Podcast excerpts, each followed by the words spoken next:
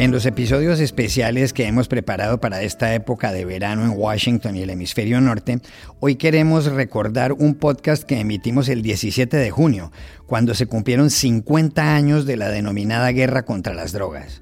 Esa guerra fue declarada entonces por el presidente de Estados Unidos, Richard Nixon.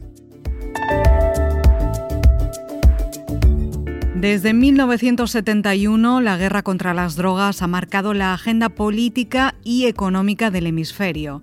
Por eso, Post Opinión, la sección de columnas en español de este diario, The Washington Post, publicó hace casi dos meses una edición especial sobre la materia, titulada Una guerra fallida, América Latina y las drogas, dio origen al podcast. En esa edición especial escribieron artículos destacados periodistas latinoamericanos como la colombiana María Teresa Ronderos, el peruano Gustavo Gorriti, el salvadoreño Carlos Dada y el español radicado en México José Luis Pardo Beiras. Para conocer sus puntos de vista, hablamos con ellos. Hola, bienvenidos a El Washington Post. Soy Juan Carlos Iragorri, desde Madrid. Soy Dori Toribio, desde Washington, D.C. Soy Jorge Espinosa desde Bogotá.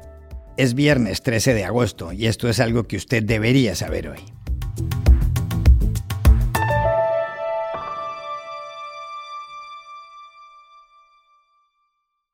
Hoy hace exactamente 50 años comenzó la guerra contra las drogas. El punto de partida de esta lucha se produjo el 17 de junio de 1971, cuando el presidente de Estados Unidos, Richard Nixon, le envió un mensaje al Congreso en Washington. En el mensaje, Nixon describió a las drogas ilícitas como el adversario a vencer y solicitó al Senado y a la Cámara en el Capitolio unas partidas para que distintas agencias del Poder Ejecutivo hicieran bien su trabajo contra este flagelo. Al día siguiente, Nixon compareció ante la prensa y dijo, para empezar, el enemigo público número uno en Estados Unidos es el abuso de las drogas. Para combatir y derrotar a este enemigo es necesario poner en marcha una nueva ofensiva integral. El presidente agregó, le he pedido al Congreso proveer la autoridad legislativa y los fondos para iniciar una ofensiva de estas características. America's public enemy number one in the United States is drug abuse. In order to fight and defeat this enemy, it is necessary to wage a new all out offensive. I have asked the Congress to provide the legislative authority and the funds to fuel this kind of an offensive. Tres años más tarde, Nixon se vio forzado a renunciar como consecuencia del escándalo Watergate. Lo reemplazó su vicepresidente Gerald Ford. Luego vino el demócrata Jimmy Carter, que fue sustituido en 1981 por el republicano Ronald Reagan. Reagan, que estuvo en la Casa Blanca hasta 1989, también adoptó una línea dura las drogas están amenazando a nuestra sociedad, dijo, y añadió, están amenazando nuestros valores y debilitando nuestras instituciones, están matando a nuestros niños. Drugs are menacing our society.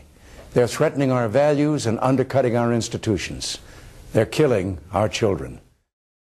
Los que vinieron después de Reagan, George Bush padre, Bill Clinton, George W. Bush, Barack Obama, Donald Trump y ahora Joe Biden han mantenido en términos generales una política represiva frente a las drogas, pero los resultados no han cambiado.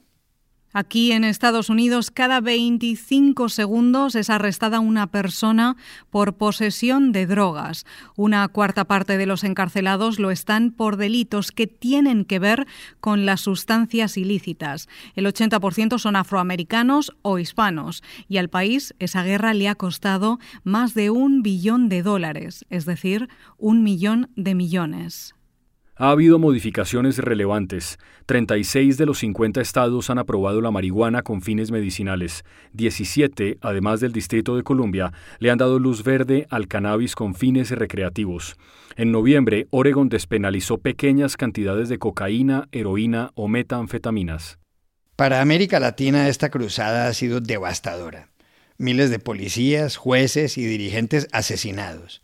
Masacres frecuentes los valores subvertidos, la economía trastocada, la corrupción creciente, países como Colombia, México, Perú o Guatemala muy perjudicados.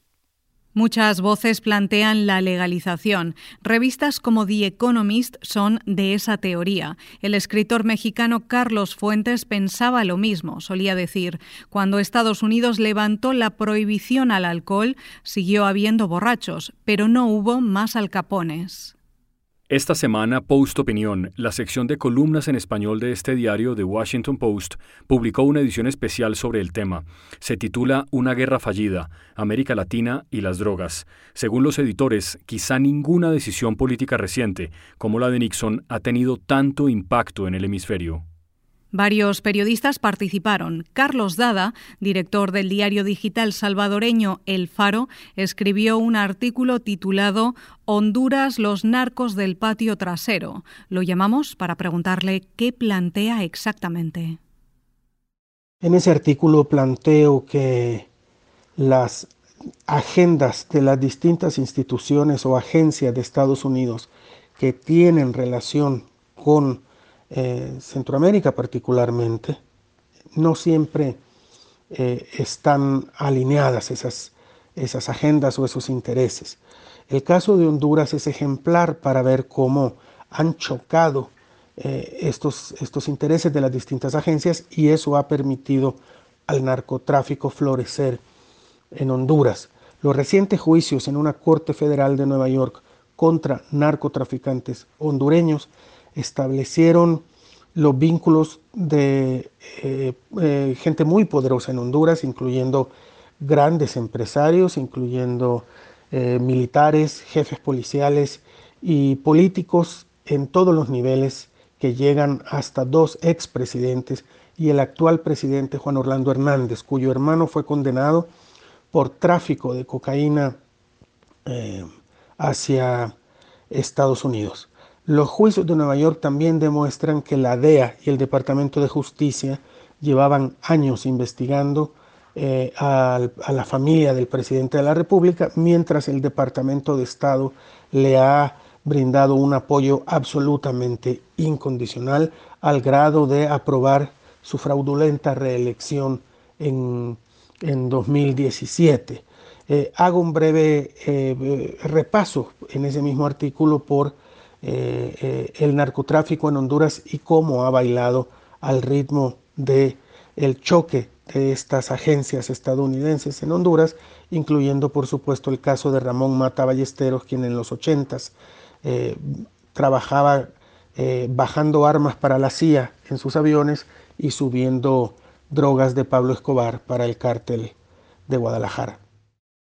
La periodista colombiana María Teresa Ronderos, directora del Centro Latinoamericano de Investigación Periodística, CLIP, publicó en Post Opinión, junto con Andrés Bermúdez Líbano, un artículo titulado El glifosato en Colombia, una receta para volverse locos. Le pedimos que explicara su teoría. Pues mire, Juan Carlos, la tesis central del artículo es que cuando uno ha ensayado un remedio o una manera de resolver un problema una y otra vez, y siempre le fracasa y sigue intentando exactamente la misma manera de resolver el problema, pues se vuelve loco, es la receta segura para la locura. El gobierno colombiano durante, los gobiernos colombianos durante muchos años ensayamos el glifosato, la fumigación de herbicidas para acabar con la coca, con los sembradíos de la droga ilegal. Y durante todos esos años ensayamos distintas cosas. En su momento algunos de ellos tenían razón, cuando era muy peligroso fumigar, por ejemplo, porque las FARC dominaban buena parte del territorio o otras fuerzas ilegales. Pero ese no es el caso hoy. Entonces hoy no, se, no es indispensable fumigar desde el aire. Y ya quienes han investigado saben que eso lo único que hace es erosionar la legitimidad del Estado. No se tenía certeza científica antes del daño que hacía el glifosato. Hoy hasta la Organización Mundial de la Salud lo ha puesto en duda como un posible agente carcerígeno. Y también los investigadores colombianos en territorio han visto que causa daños a la piel y otro tipo de daños. Eh, no hay un mecanismo de quejas expedito. Si a una persona que tiene un cultivo legal se lo fumiga, no tiene realmente cómo quejarse.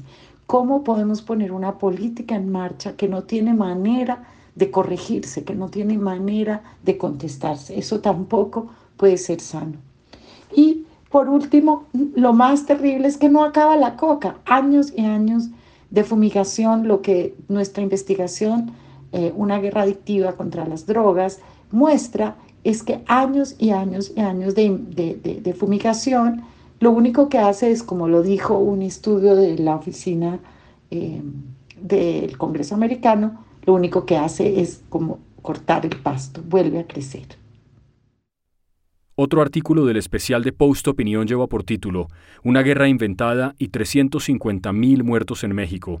Sus autores son José Luis Pardo Veiras, director editorial de Dromómanos, e Íñigo Arredondo del diario El Universal de ese país. José Luis Pardo nos habló del texto. Pues dentro de estos 50 años, México cumple su particular aniversario. Son 15 años desde que el expresidente Felipe Calderón declaró la guerra contra el narcotráfico en México y las consecuencias han sido devastadoras. Han muerto asesinadas más de 350.000 personas y 72.000 continúan desaparecidas. ¿Y cómo hemos llegado hasta aquí? Pues por un lado creo que la militarización ha demostrado ser una vez más una política errónea y peligrosa. La presencia militar en México se ha multiplicado por tres en estos 15 años y cada vez con más funciones y los homicidios a su vez se han triplicado también pero sobre todo es porque la guerra iniciada por Calderón es una guerra ficticia. El discurso oficial dice que la violencia en México es producto de un enfrentamiento entre héroes y villanos, entre el Estado y los grupos criminales de la droga, y eso no es cierto. México es un país con una profunda historia de violencia, de corrupción, de impunidad, y el narcotráfico lo que ha hecho es catalizar todos esos males y que los veamos de una manera más cruda. Pero finalmente nada ha cambiado si hablamos de tráfico de drogas. Eh, México sigue distribuyendo droga hacia el norte para la demanda estadounidense y desde Estados Unidos siguen llegando las armas. Se calculan que unos 2.5 millones de armas ilegales han cruzado la frontera en la última década para que México combata en esta guerra ficticia eh, copiada, una versión mexicana de las políticas de Reagan, de Nixon, que ha hecho que ahora que cumplimos 15 años estemos viviendo los años, los años más violentos de la historia moderna del país. Entre los periodistas invitados por Post Opinión también figura el peruano Gustavo Gorriti. Su artículo se titula Medio siglo de plomo y plata. Le consultamos sobre el contenido.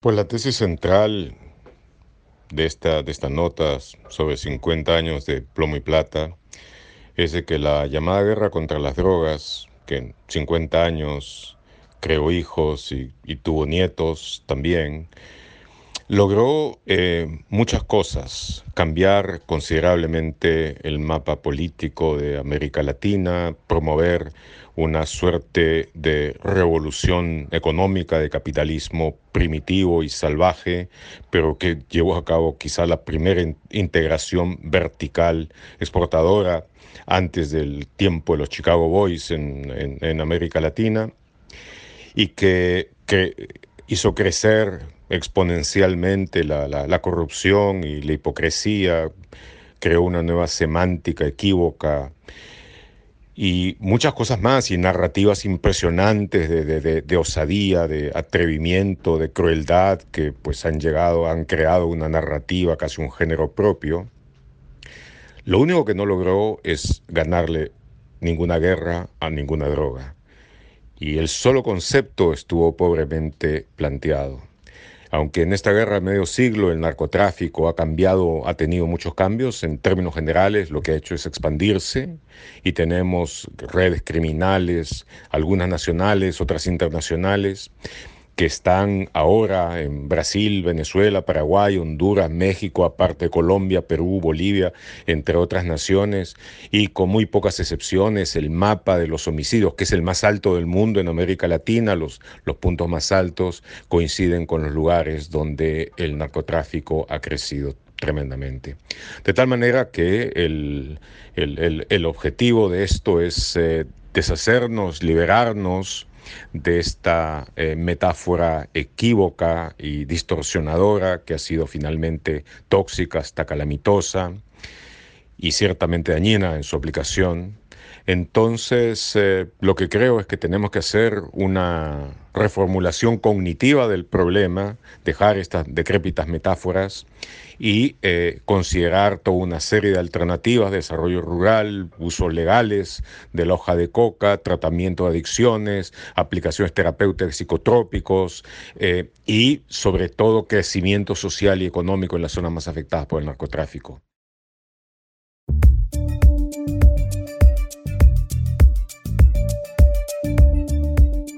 Y aquí termina el episodio de hoy de El Washington Post, El Guapo.